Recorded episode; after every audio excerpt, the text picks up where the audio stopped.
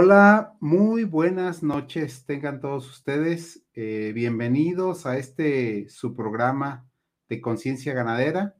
El día de hoy vamos a estar eh, escuchando a dos expertos, ¿sí? el, tema de hoy son experiencias en la producción de carne en Estados Unidos. Y bueno, tenemos eh, un buen invitado, ¿sí? Que nos va a explicar mucho sobre eh, la producción de carne en Estados Unidos. Entonces, todas las dudas que tengan, por favor, todos los comentarios, eh, pueden hacerlos, eh, por favor, sin mayor problema. Entonces, pues vamos a, este, a presentarles a, a, uno de nuestros invitados. uno de nuestros invitados es el doctor médico veterinario zootecnista Juan Cocoba.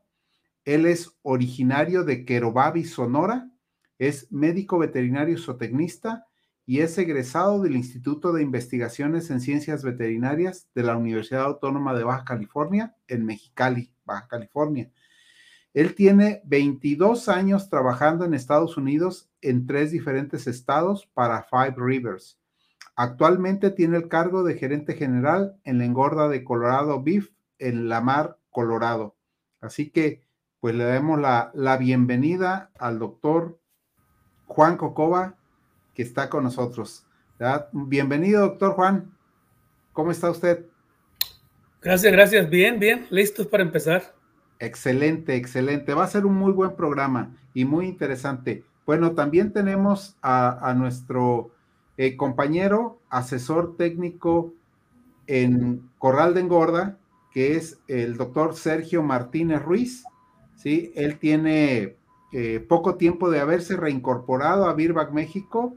El doctor Sergio también estuvo trabajando por 10 años en Estados Unidos, en, tanto en JBS como en eh, Friona Industries, donde estuvo trabajando él allá eh, principalmente o más tiempo en el estado de Texas. Así que también tiene bastante conocimiento este, el doctor Sergio. Y pues van a estar aquí este, eh, tratando todo este tema tan importante y, mostrándonos sus experiencias en la producción de carne de Estados Unidos. Así que bienvenido, doctor Sergio. Doctor Juan, adelante, por favor. Gracias, José Luis. Gracias. Gracias, don Juan, por el médico Juan, por eh, acompañarnos hoy y poder disfrutar de una buena charla y platicar con la audiencia aquí de México sobre sus vivencias particularmente cómo las ha vivido durante estos 22 años trabajando ya y nos hablará un poquito sobre pues sus vivencias, sus experiencias trabajando en Estados Unidos, produciendo carne en Estados Unidos. Sabemos que es diferente el proceso, es un punto de referencia para nosotros y, este, y nos agradecería mucho que nos compartiera sus experiencias. Claro, no, no, no. Gracias por la invitación, Sergio. Tú sabes que es un, un gusto poder coincidir otra vez. Ya nos conocemos de, de hace tiempo He tenido la dicha de, que, de trabajar contigo un tiempo también, así que a lo mejor conoces un poquito más que yo en el tema aquí, pero yo gustoso de compartir un poquito uh, contigo y con el público, ¿no? De esto. Gracias. creo que desconozco un poquito el formato de esto, pero imagino que voy a ir atendiendo tus preguntas. Y sí, sí, sí pues es una plática eh, para, para nosotros y para el público aquí en México y pues primero que nada, pues agradecerte, ¿no? También la, la disposición que tienes, que eres muy ocupado y, y platicar al público que, pues gracias a Dios, yo cuento con tu amistad desde hace 10 años, ¿no? Que empezamos a trabajar juntos por allá, por Arizona, ¿no? y, y, desde, y, desde, entonces, pues hemos mantenido muy buena amistad y te agradezco tu tiempo. Oye, Juan, y ya entrando de lleno al tema, a ver, porque te, te puedo tratar de tu algo que somos amigos, ¿no? Y hay confianza. Somos de Sonora. Somos de Sonora, ¿no? y, de este, y ya entrando al tema, Juan, platícanos un poquito de, lo, de la forma de producir carne, de, de la forma de engordar en Estados Unidos. En general, así a grandes rasgos, ¿cómo, ¿cómo se engorda el ganado? ¿Cómo se produce la carne en Estados Unidos? Qué pregunta tan, tan general, pero, pero yo desconozco un poquito, estoy un poquito fuera de, de, base en la engorda de ganado en México. Aún sin embargo, me tocó visitar algunas engordas por allá en Sonora, en Baja California, para hacer un comparativo. Pero déjame te platico un poquito.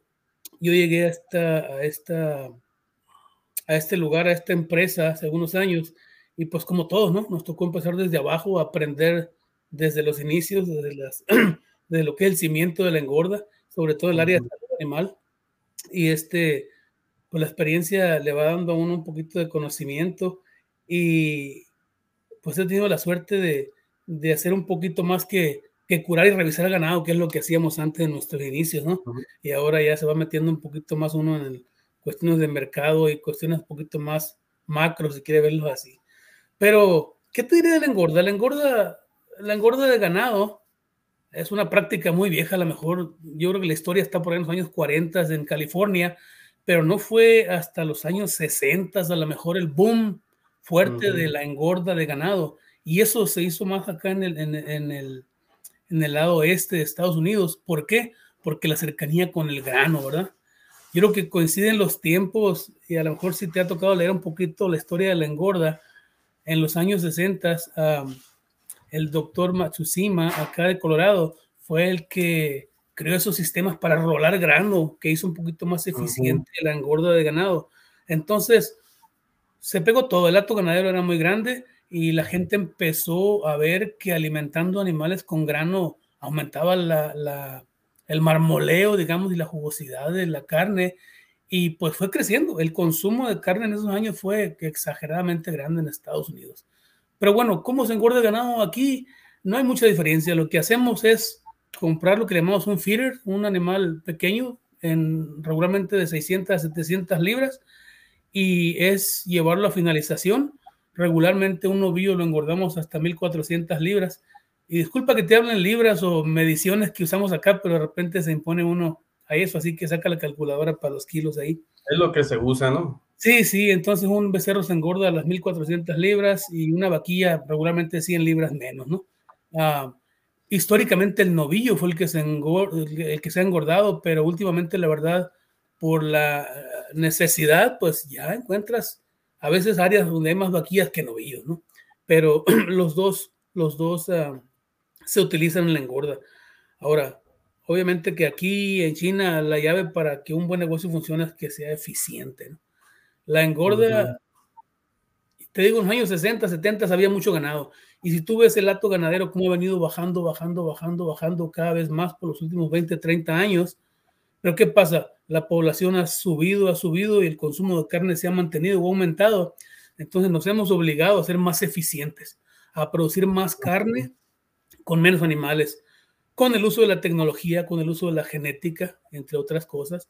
Pero una, ahorita que te digo una gran diferencia de una engorda de ganado aquí a, a México, por ejemplo, regularmente la engorda de ganado es un negocio separado a lo que es los rastros, por ejemplo, al mercado. Aquí las engordas nos dedicamos a, engordar ganado y a venderlo. Yo creo que en México se usa mucho y, tiene mucho valor el que muchos de los productores tienen su rastro y su mercadeo de carne, ¿no? Le dan valor agregado al negocio, pero aquí básicamente tratamos de dedicarnos a una cosa que es engordar ganado. Y la engorda del ganado, pues, nos vemos afectados por muchos factores Número uno, disposición de animales, depende de donde estemos. Los climas. Estuvimos en Arizona, ¿verdad? Yo, en Arizona, pues no puedes crear animales si no tienes sombra. Si te vas para allá, para el norte de Estados Unidos, el rumbo de Iowa al cinturón del maíz, ahí los animales están bajo techo por el frío y la nieve. Si te vienes de pues es un poquito más, más clásico, más común la engorda, ¿no? Yo creo que cómo se compone una engorda y en general es la industria que funciona así, no nos separamos por áreas. Hay un área de salud animal, un área de producción de alimento, un área de alimentación que se encarga de, ese caso y obviamente es necesario un área de mantenimiento.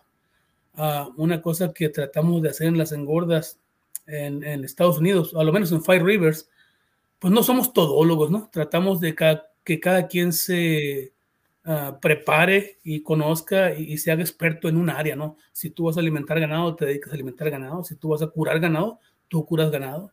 Si tú compras ganado, tú compras ganado. Bueno, a veces los gerentes hacemos poquito de todo, pero... en general tienen un especialista para cada área, ¿no? Así, sí, tratamos de que así sea, ¿no? Porque pues en, general son engordas más grandes. Y vemos así la diferencia, como decíamos, aquí las engordas son grandes. Five Rivers tiene engordas, la más pequeña tiene 55 mil animales, la más grande hasta 120 mil. Entonces, es necesario el, el, el, ser un poquito experto en el área cada quien para que esto pueda ser eficiente, ¿no? Pero es la rutina de la engorda. En, en, en, los años pasados, hace 20, 30 años, había, era muy cíclico de que tú sabes que aquí las pariciones son empezando el año hasta la primavera, los animales, los becerros se quedan con las vacas y los destetes son en, en el otoño. Entonces, en el otoño es cuando se llenaban los corrales de becerros en aquel entonces. Mucho tiempo se dejaban los corrales vacíos porque los mercados no eran buenos en el verano. Pero ha sido una práctica de muchas engordas últimamente de que tratamos de estar uniformes y llenos todo el tiempo. ¿Por qué? Porque el estar lleno te va permitir generar para correr tu engorda, ¿no? Claro. Oye, Juan, y, hoy te mencionabas los pesos de sacrificio de los, de los machos, ¿no? Y creo que esa es una de las principales ah, diferencias que tenemos con, con, la producción aquí en México.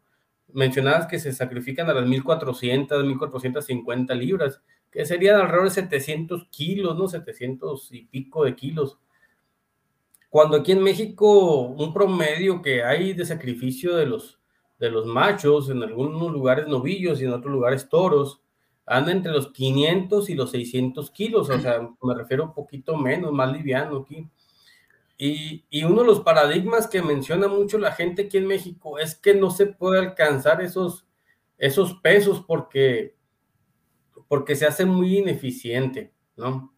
Entonces, en Estados Unidos vemos que siguen siendo eficientes, obviamente pues el mercado lo demanda, que así, que a ese peso se sacrifiquen por la calidad de la carne, ¿no?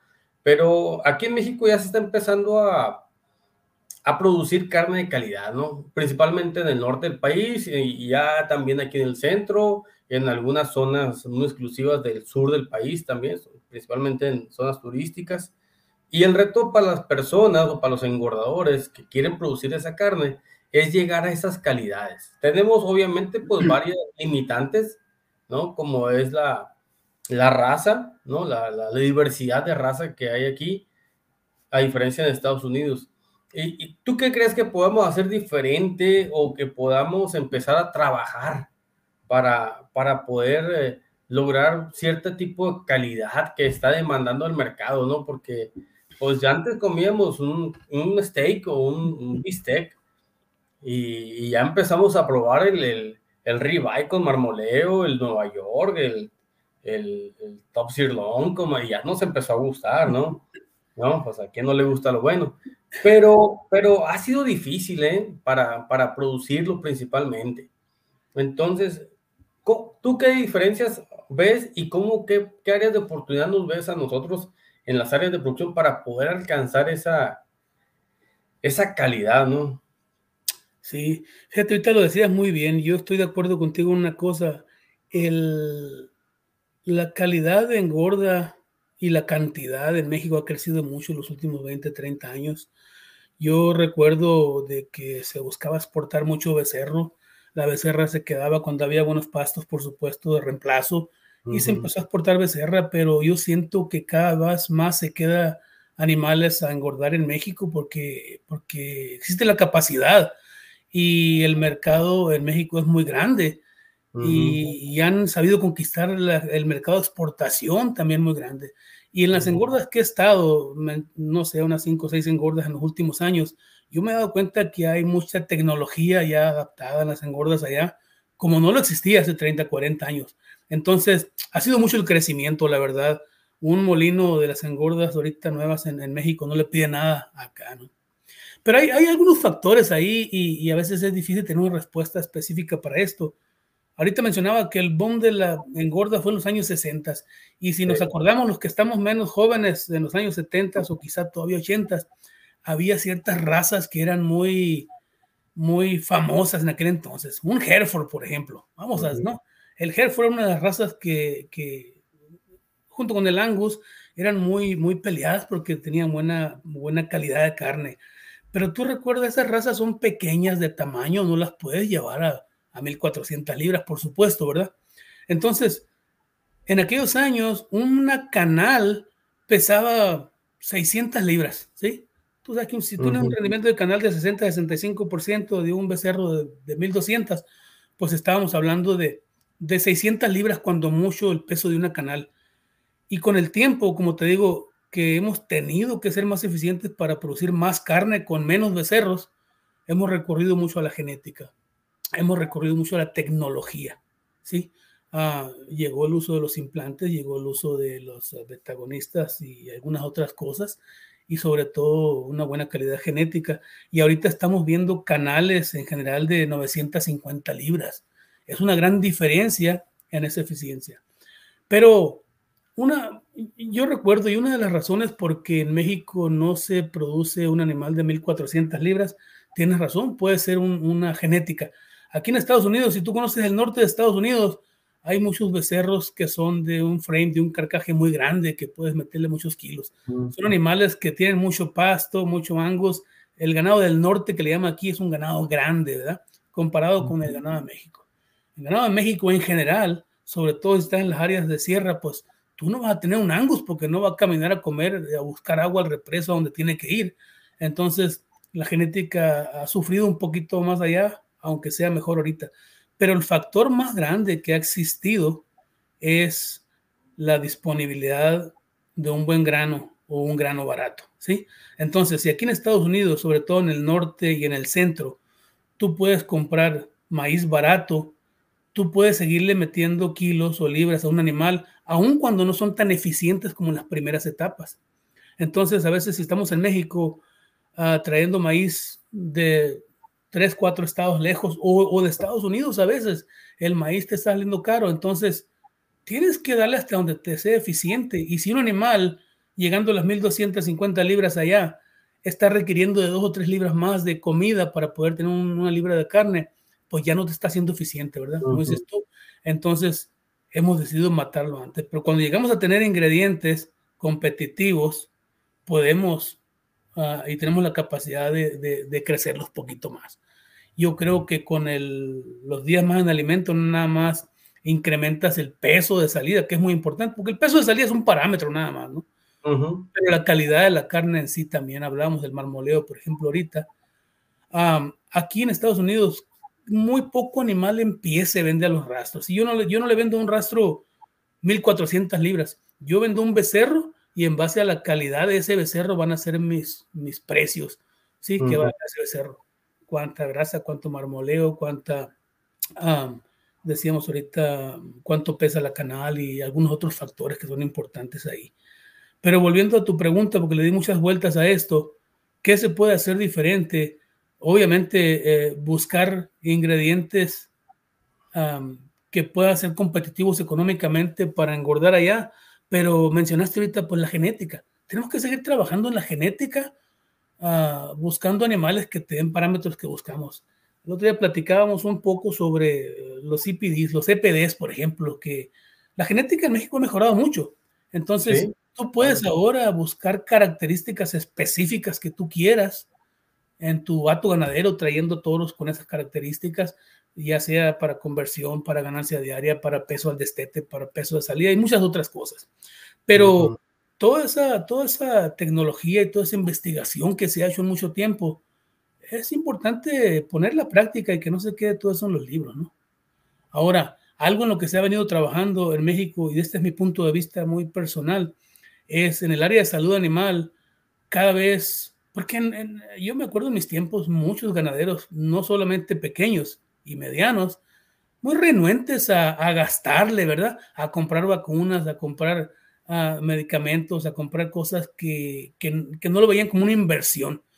Tú como médico sabes que si tienes un animal que esté inmunológicamente fuerte, va a ser un animal saludable, por lo tanto uh -huh. va a ser un animal que pueda uh, tener buena conversión alimenticia, buen crecimiento, buena ganancia de peso y tú llámale. Entonces, el área de, de la genética va a ser muy importante sin descuidar los buenos programas de salud animal, ¿no?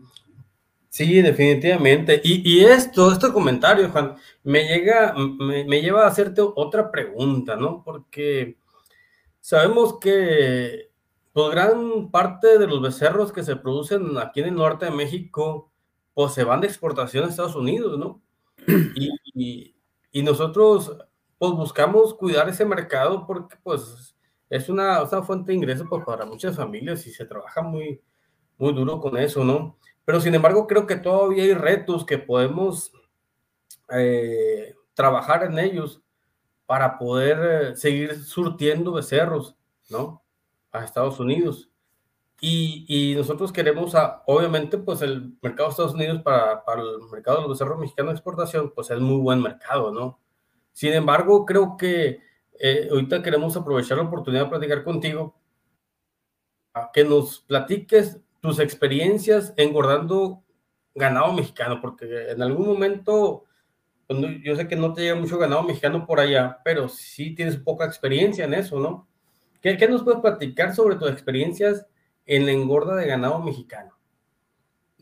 Por muchos años, decíamos, el, el, el ganado mexicano era el, patito feo, el relleno de las engordas cuando necesitaban un becerro para llenar, porque tú, acuérdate que tu engorda corre, cuando tu engorda está llena, tú le cobras, digamos, un hotel a cada uno de los animales y de ahí sale para el funcionamiento de la engorda, ¿verdad? Y si tienes corrales vacíos, a veces es mejor tener cualquier ganado que un corral vacío porque no es un funcionamiento.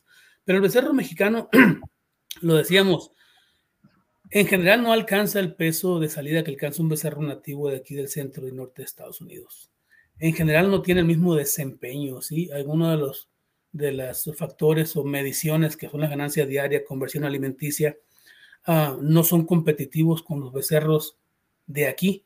A lo mejor uno de, los, de las áreas donde son muy competitivos en salud animal o mortalidad. El becerro mexicano ha pasado por tantos estreses desde que los compran, los acopian, los llevan a la frontera, los traen. A veces el que se iba a morir ya se murió. Entonces, aquí no se batalla mucho con, con salud animal y con mortalidad en becerros mexicanos. Pero por cuestiones genotípicas y fenotípicas, un becerro mexicano no crece lo que crece un becerro americano. El becerro americano es un poquito más europeo, más Bos Taurus, lo que le llamamos, ¿verdad? Y el becerro mexicano tiende a ser un poquito más cruzado dependiendo de la región. Ahora, no nos vamos mucho para el sur porque Acuérdate que por cuestiones fitosanitarias no todos los estados de México pueden exportar animales a Estados Unidos. Ahorita algunos estados de la frontera como Sonora, Chihuahua, Coahuila, Tamaulipas y creo que Durango son animales que tienen una, un estatus sanitario porque obviamente que el gobierno de Estados Unidos tiene que acreditarte como estado o darte la, eh, darte la certificación para poder exportar con o sin pruebas de tuberculosis, brucelosis, cosas. Pero si vemos el ganado del noreste del país, de Tamaulipas, tú ves un poquito más cruzado el ganado, ¿sí? En general, aunque tienen un cuerpo un poquito más grande. El ganado de Chihuahua es un poquito más europeo, el ganado más tipo charolais, más de pelo, digamos así. Ahora, por años y por años, el negocio del becerro mexicano es cruzar pequeño de 400 a 500 libras y esos becerros se han venido a los pastos a Estados Unidos, a los trigos a Estados Unidos. Entonces, la gente que está entre la engorda y el exportador o el vendedor de becerros en la frontera, ellos le meten kilos a los becerros, pero le meten crecimiento. ¿Qué quiere decir esto? Que si tú engordas un becerro de 400, 500 libras derecho a la engorda y le empiezas a dar raciones calientes, como nosotros, básicamente a veces lo puedes quemar ese becerro y no puede crecer lo que debiera. Y lo que hace el becerro chiquito llegando a los trigos o a los pastos es que esos becerros crecen antes de engordarlos. Y ese es un plus muy grande, porque los becerros que llegan del potrero de Estados Unidos a las engordas tienen mucho mejor desempeño que uno que llega directamente. Ahora, varía muchos factores. Por ejemplo, si me voy a los últimos tres meses, yo creo que los últimos tres meses, el 95% del ganado que ha cruzado la frontera se viene directo a las engordas por dos razones. Número uno, no hay pastos, no hubo buenos trigos porque no hay lluvias. Y número dos, las engordas han estado muy vacías. Entonces, la, la demanda de ganado está se necesita mucho ganado y no hay, no podemos vivir con corrales vacíos y hemos recurrido al, becerro mexicano. Entonces yo creo que en mis años que tengo trabajando, estos meses, este año, ha sido un poquito diferente en cuestiones de mercados también. Si estás un poquito al tanto con los mercados, el precio del becerro gordo y el precio del feeder en estos últimos meses ha estado como nunca lo hemos visto en 20 años. Muy alto.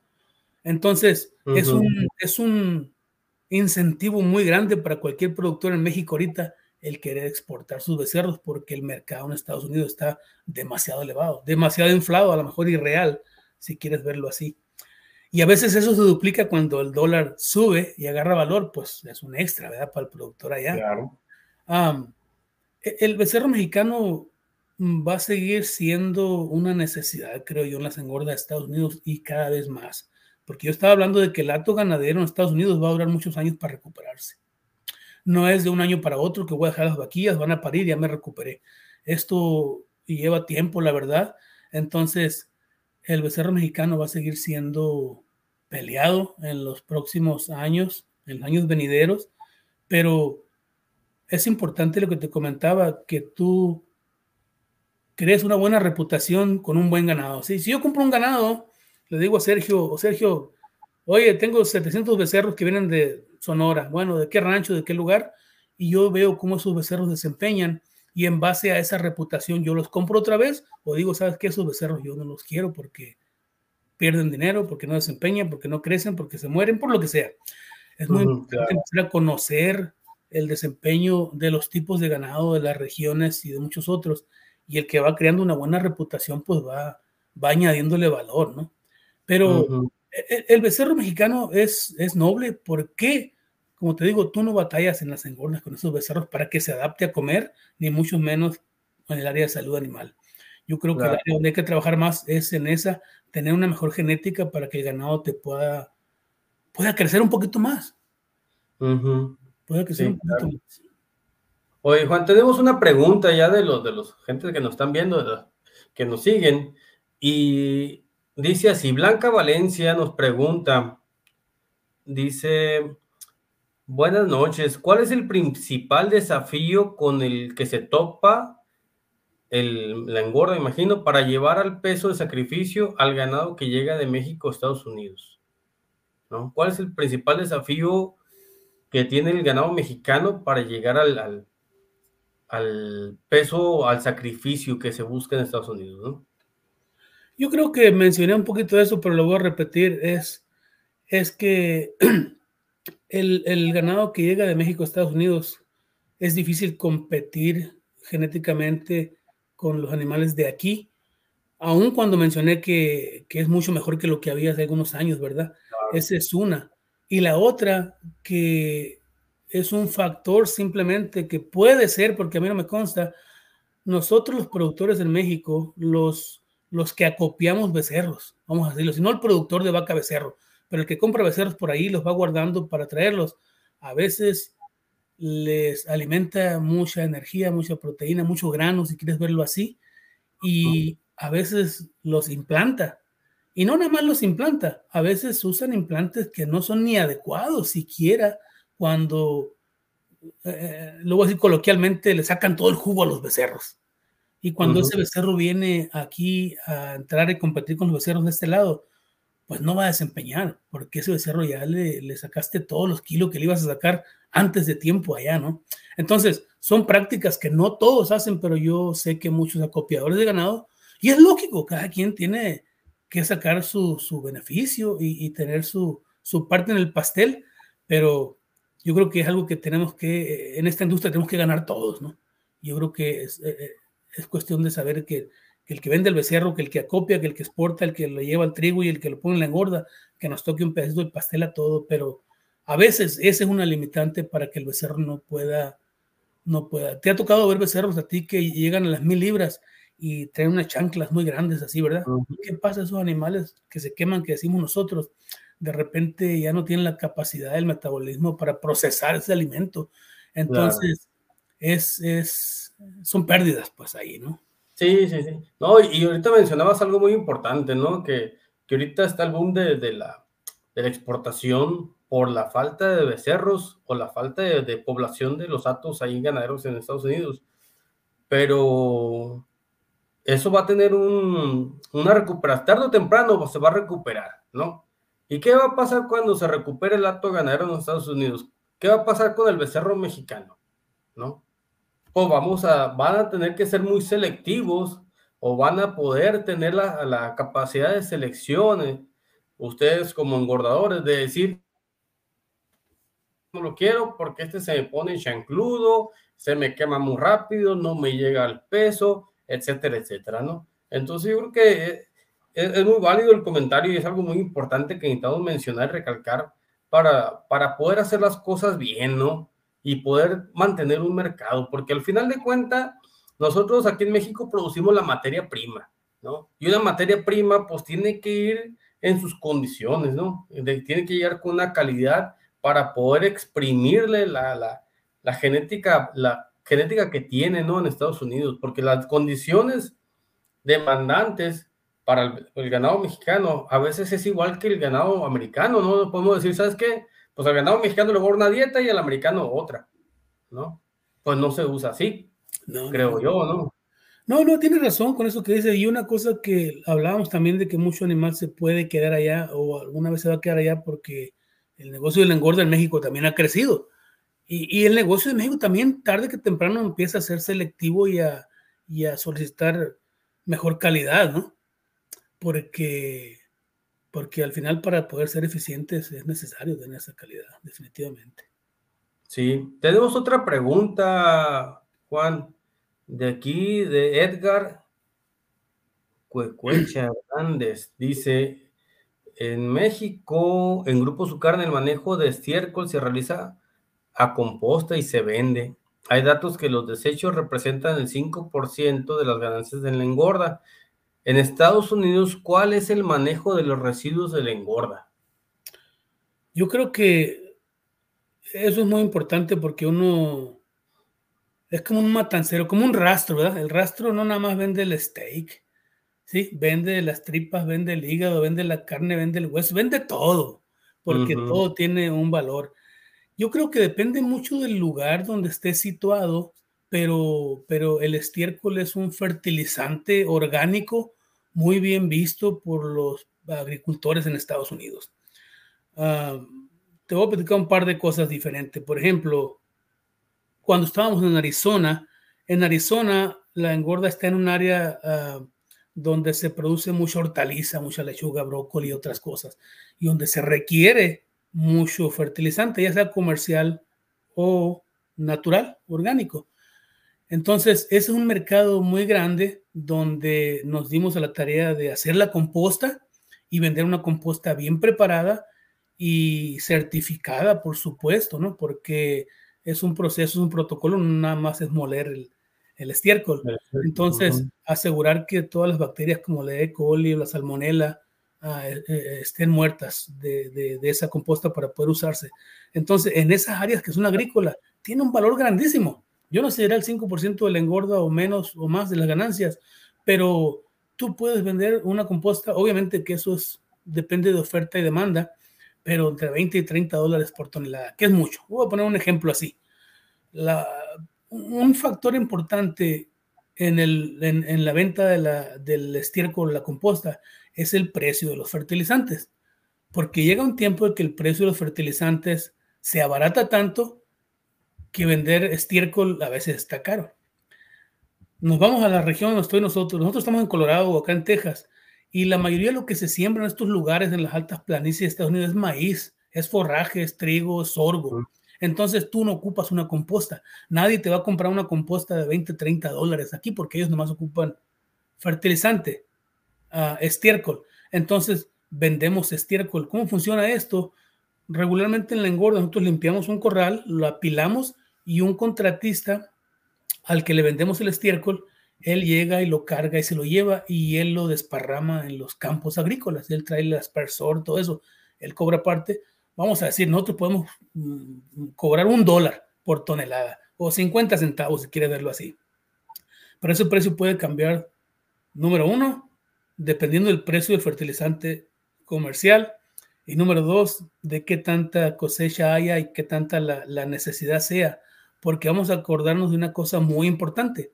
nosotros no nos dedicamos a vender estiércol o a hacer composta. Nosotros nos dedicamos a engordar becerros. Ese es nuestro trabajo principal. Y para que un becerro engorde bien, una de las claves es tener un corral limpio donde puedan los animales descansar y caminar a comer. Entonces, la prioridad para mí es limpiar el corral. Si tengo que regalar o vender o, cobrar, a veces me ha tocado porque se lleva el estiércol. Así lo vamos a hacer. Porque mi fin es tener un corral limpio. Pero todo, hasta donde yo tengo entendido, todo el, material que Fire Rivers y la mayoría de las engordas tienen como desecho, en el caso de estiércol principalmente, se usa. Pero algunas engordas cobramos porque se lo lleven y algunas engordas a veces pagamos porque se lo lleven. Esa es una. Y recuérdate que, desde el punto de vista de, del medio ambiente, tú no puedes tener ni una gota de, agua de la lluvia que se vaya para fuera de la engorda. ¿sí? Tú tienes que tener tus propias lagunas ah, ah, de, almacenamiento, de evaporación, o tienes que saber darle un uso a esos residuos, porque el agua que corre por los corrales lleva estiércol, ¿sí? No es agua limpia y tú tienes que cachar toda esa agua. Y lo que hacemos también muchas engordas es tenemos contratos con agricultores vecinos y nosotros bombeamos esa agua de nuestras lagunas para que ellos puedan regar. Obviamente que todo tiene que estar controlado midiendo la cantidad de nitrógeno y de, y de, fósforo que mandamos a esos lugares, porque aquí sí es muy, no voy a decir penado, pero se trata de hacer todo muy legal. No nomás puedes tirar agua en un, en un campo. El campo tienes que tomarle muestras de suelo cada cierto tiempo para ver cuánto nitrógeno, cuánto fósforo tienen y ahí te dice cuánta cantidad le puedes echar. Entonces, son, los vecinos son un, una, un aliciente muy bueno para nosotros porque nos, en el tiempo de lluvias fuertes que se nos llenan las lagunas, pues es fácil empezar a bombear a los siguientes, a los campos para regar, ¿no? Entonces, sí se usa. Y obviamente que el estiércol, lo digo, pues es un fertilizante orgánico y natural y pues mucho mejor, mucho mejor que un fertilizante comercial. Pero básicamente es lo que hacemos con esos desechos nosotros, ¿no? Oye, Juan, y, y, esto me lleva a, preguntarte sobre las normatividades que tienen, ¿no? Yo sé que en Estados Unidos hay muchas regulaciones, hay un sector ganadero en sí muy auditado, ¿no? Tienen que tener muchas regulaciones de parte del gobierno federal, del gobierno estatal, ¿no? Y algunas regulaciones y, vigilancias y auditorías que hacen ustedes, ¿no? Eh, a nivel, a nivel federal, hablamos mucho de lo que es la, el BQA, ¿no? Que es la, el aseguramiento de la calidad de la carne y que llevan una certificación, ¿no? Y esa certificación también se le da a los productores y se le da a los ganaderos. ¿Nos podrías hablar así un, un poquito de, de, lo que se trata eso, Juan? Por favor. Claro, claro. Yo creo que BQA es un programa muy importante que ha revolucionado la, la, industria y no nada más en el área de los bovinos, por supuesto, pero sí, volviendo a lo que primero voy a empezar con lo que dijiste. Claro que tenemos auditorías, claro que nos checan, claro que tenemos que hacer las cosas bien. El gobierno estatal y federal y nosotros mismos nos auditamos. Si recuerdan, nosotros tenemos un, un, un, nutriólogo que nos da un protocolo para las raciones, tenemos un veterinario que nos da un protocolo para los tratamientos de medicina, tenemos un representante del medio ambiente que checa las lagunas, los suelos, los polvos, las lluvias y todo lo que tú quieras. ¿Por qué? Porque tratamos de hacer nosotros ah, ah, auditorías internas para poder prevenir problemas que nos puedan causar con, con, con, el gobierno. Es importante hacer las cosas bien y tenemos que practicar todos los días para que las cosas salgan bien. El, el BQA, que es el aseguramiento de la calidad de la carne, es un programa que se maneja, no, no es obligatorio, pero es una certificación que le da valor a tu unidad de producción. Si tú dices, mira, yo estoy certificado por X, puede ser la Universidad de Colorado, la Universidad de Texas AM, puede ser Texas Cattle Feeders Association, uno de ellos que te certifique. Entonces, para eso ocupas algo que tú mencionaste. Entrenar a nuestros trabajadores es un punto clave. Es un punto clave Ah, ¿En qué entrenamos nosotros los trabajadores en el aseguramiento de la calidad? Acuérdate que el BQA es un poquito de bioseguridad, es un poquito de las mejores prácticas de manejo, es un poquito de, nutrición, es un poquito de aprender de los puntos críticos de control que tienes que tener en tu engorda. En el área de salud animal, vamos a decir, uh, nosotros nos hace una, una auditoría, uh, la TCFA, los de Texas vienen a auditarnos, que esa es una auditoría de, un, de, una, de una tercera parte que no es del gobierno, pero ellos, tratamos de que ellos encuentren cosas que no hagamos bien antes de que alguien lo haga. Pero ellos vienen a revisar, hacer un ejemplo, van a donde están manejando ganado, al área de manejo del ganado nuevo, y van a revisar 100 animales, y hay un parámetro que ellos siguen, el animal no debe usarse la, la, garrocha o la, la, vara o la, o la como le llames, ¿sí? si tú estás usando más de, más de 10%, por decir, en, en, en, los animales que trabajaste, algo no está bien. ¿Por qué no están caminando los animales? O, por, o, o la gente no sabe cómo moverlos. A veces uh, la gente piensa que sabe, pero no es así. O si más del el 10% de los animales braman o vocalizan, como le llaman, si más del 2% de los animales se caen en la trampa, eh, todo eso se mide, ¿sí? Entonces ellos checan um, los récords, que es muy importante para nosotros, porque uno de los puntos críticos y lo más importante en una engorda de ganado es nunca debes mandar un animal al rastro o a ninguna matanza que vaya a tener medicina en su cuerpo. Si los tiempos de retiro son uno de los puntos críticos de control. ¿Y qué haces tú para poder controlar y asegurarte que no te vaya a suceder? Porque si tú violas la ley en esos aspectos, acuérdate que hasta la engorda te pueden cerrar. Entonces, el que tengamos nuestro sistema y nuestros récords de cómo hacemos cada cosa y que podamos controlar, es lo que nos revisan en cada una de las auditorías, ¿no? El manejo de los farmacéuticos, cómo los almacenamos, cómo los pedimos, quién los pide, quién firma, el embarque de los animales, quién se encarga de revisar eso por los animales que, que puedan estar enfermos o tener medicina o bajo medicamentos, cosas de esas. Pero va desde el recibimiento del ganado nuevo, el entrenamiento, cómo recibir, cómo procesar ganado, cómo alimentarlo, y, cada una de esas áreas tiene sus, sus, aristas, ¿no? Pero del punto de vista de, bioseguridad, del punto de vista de manejo de animales, junto con el bienestar animal, que es algo que ha crecido mucho últimamente en, estos lugares, es algo que tenemos que poner la atención. En el área del molino, por supuesto, y de alimentación, si lo quieres ver así. número uno, también sabes que parte del BQA, pues nosotros no podemos alimentar proteína animal como lo hacíamos en aquellos años, creo que ni en México, pero el maíz que recibimos y cada uno de los ingredientes tenemos que comprobarle a quien nos audite de que está libre, vamos, el maíz libre de aflatoxinas. Hay una cantidad de 300 partes por billón que están permitidas o que el, que el, que el cierta humedad del grano, uh, ciertos granos quebrados, al igual sacate, tú checas cuál es el olor, cuál es el peso, la humedad y muchas otras cosas. Son variables que tienes que tener procesos tú para estar mediando, midiendo en el día a día. Nosotros rechazamos viajes de grano, viajes de alfalfa, rechazamos todo lo que no esté dentro de, nuestro, dentro de nuestros parámetros. Y y los vendedores lo saben, ¿sí? Si tú tratas con cualquier otra persona, ya saben ellos que si no cumple con ciertos requisitos, pues no, no, no va a funcionar. Pero voy a eso, los récords, los, los, microingredientes que tú utilizas en las raciones. Acuérdate que son cantidades muy pequeñas que utilizas y tus básculas tienen que estar calibradas y revisadas por personas certificadas.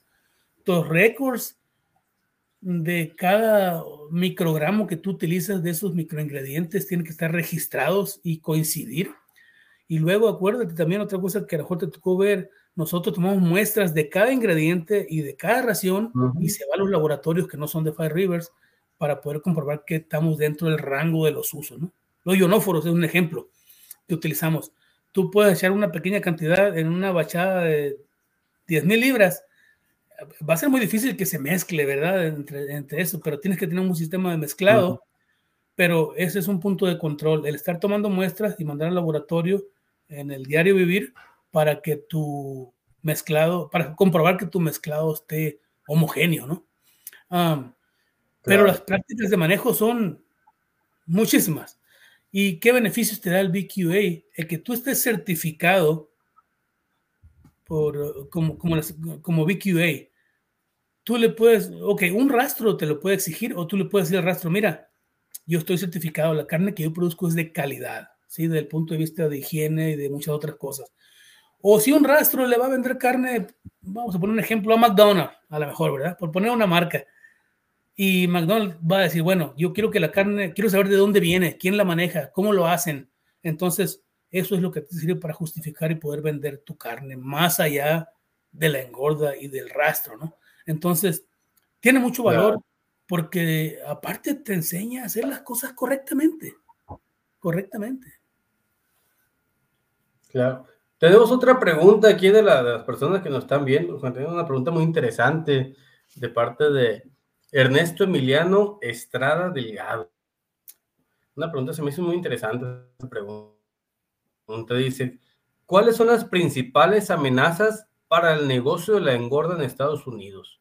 ¿Qué experiencia tiene con la engorda animales F1, cruza leche y carne y ventajas de engordar pintos contra ganado de color?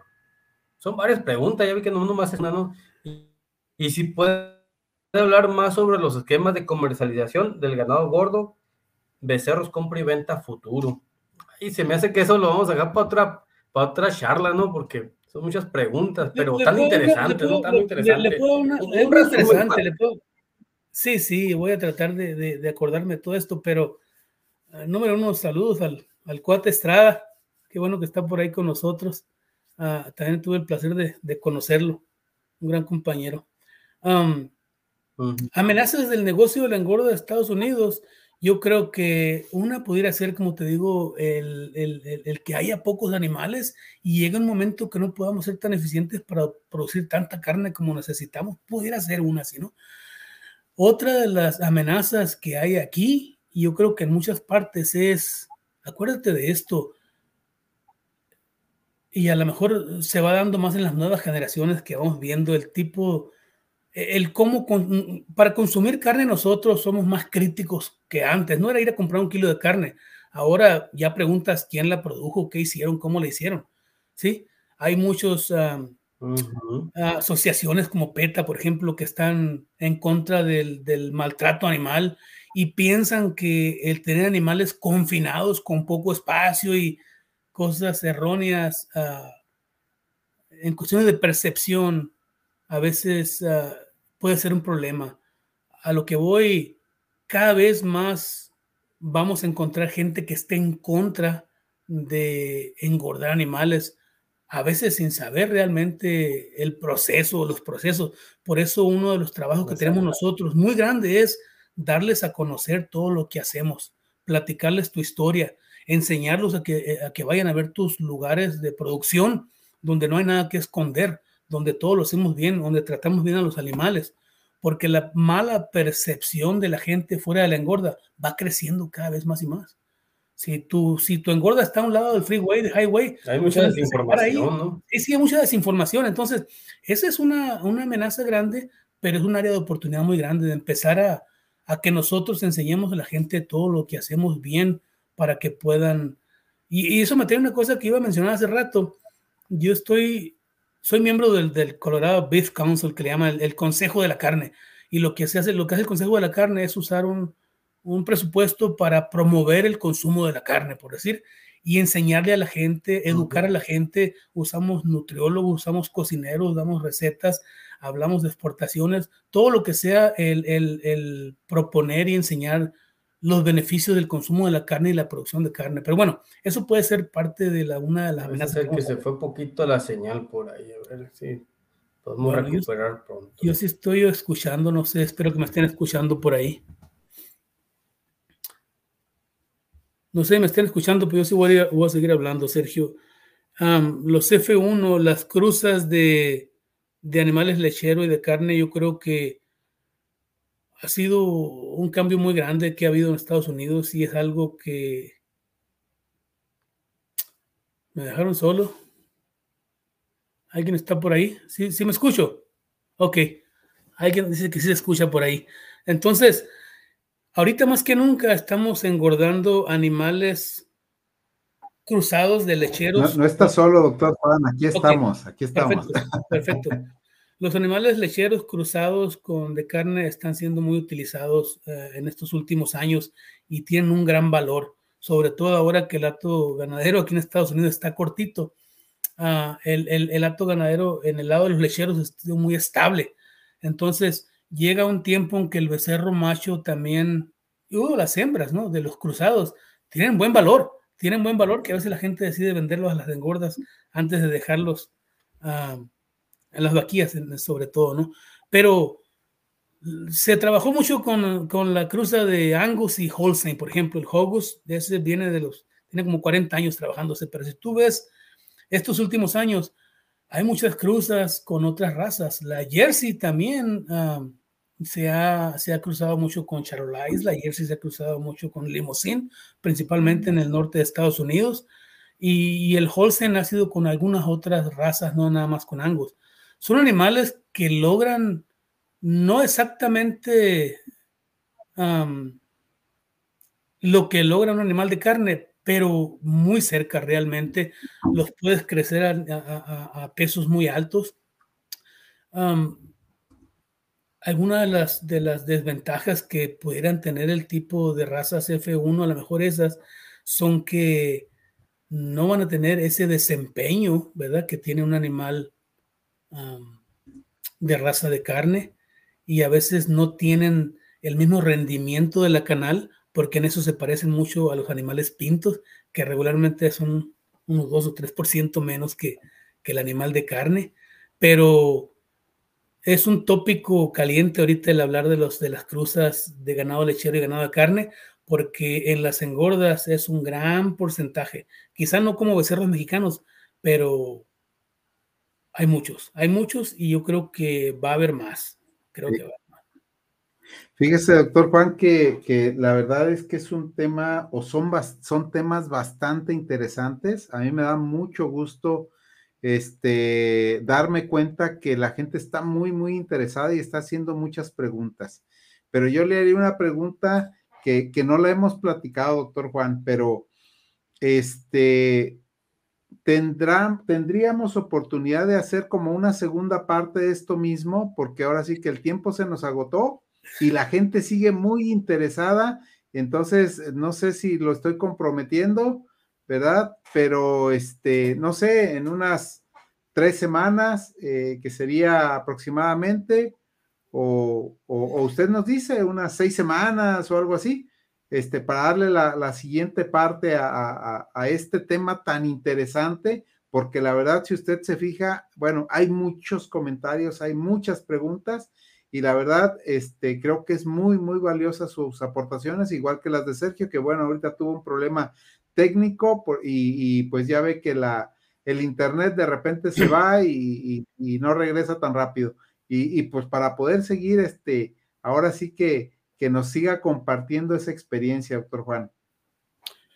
No, yo con mucho gusto, ¿verdad? Pues no terminamos esta todavía y, bueno, a lo mejor eh, me quedo, me quedo pensando, no escogimos un tema específico, simplemente empezamos a hablar de la engorda en general, entonces tiene muchas aristas y muchas variables de muchos temas de lo que podemos tratar y obviamente que una hora pues no va a ser, no va a ser suficiente para hablar muchos temas, ¿no? Si hablar de mercado se lleva una hora, hablar de salud animal se lleva una hora y cada cosa.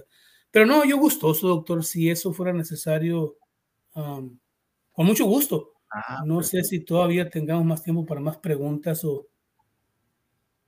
Pues ya, ya, ay, disculpen la, interrupción, pero ahí me estuvo fallando el, el internet, doctor, ahí.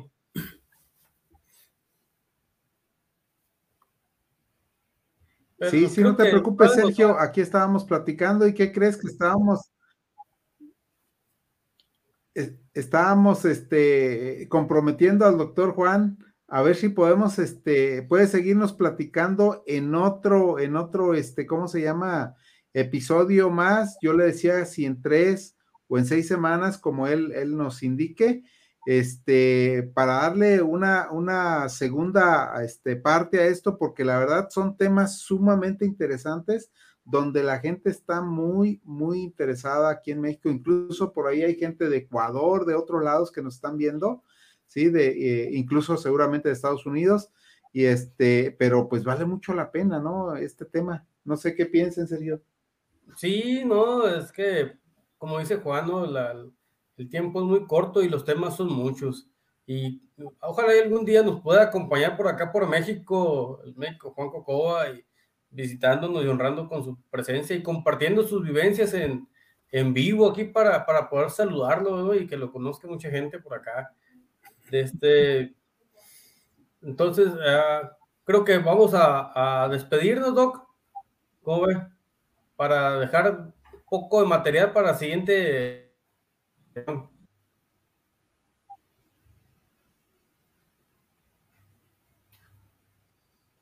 Doctor José Luis, no sé si me escucha. Eh, eh, sí, sí te estábamos, eh, sí te estoy escuchando, que se me cortó un poquito, pero sí, sí escuchamos, eh, Sergio, doctor Juan. Bueno, de este, pues, médico Juan Cocoba, pues muy agradecido y muy, muy interesante los temas. Uh, vamos a ver qué podemos hacer para seguir platicando de esto. De antemano, pues te agradezco tu tiempo y, y toda tu experiencia que nos ha podido compartir en esta hora que llevamos. Y pues ojalá y nos puedas acompañar pronto por acá por México para saludarte y que te conozca la gente por acá. Claro, cuestión de que inviten un día. No, no, sí, el, el, gusto es mío, la verdad, pues un poquito de que no sabía cómo iba a estar todo esto, pero sí, como te digo, estuvimos muy, muy generalizados en esta conversación. Ah, si encontramos un tema específico, con mucho gusto pudiera acompañarlos. No soy el más conocedor del tema, pero por lo poquito que puedo aportar, y ojalá le sirva a alguien, yo con mucho gusto, la verdad. Igual un gusto saludarte, un gusto saludar a todos los que están por ahí conectados. No, no, no, pues, este, no, pues gracias a ti. Agradeciendo también al doctor José Luis que nos acompañó, a, la gente que tuvo también el tiempo de, de, acompañarnos desde sus equipos, ¿no? Ya sea por YouTube, por Facebook. Y pues muchísimas gracias, don Juan, muchísimas gracias a todos. Los esperamos en la próxima y pues quedamos sus órdenes. Por ahí vamos a, mencionar mi correo, cualquier duda, comentario o algo, ahí quedo a sus órdenes y creo que nos despedimos ya. Nos vemos en el próximo episodio y muchísimas gracias. Gracias, buenas noches. Buenas noches.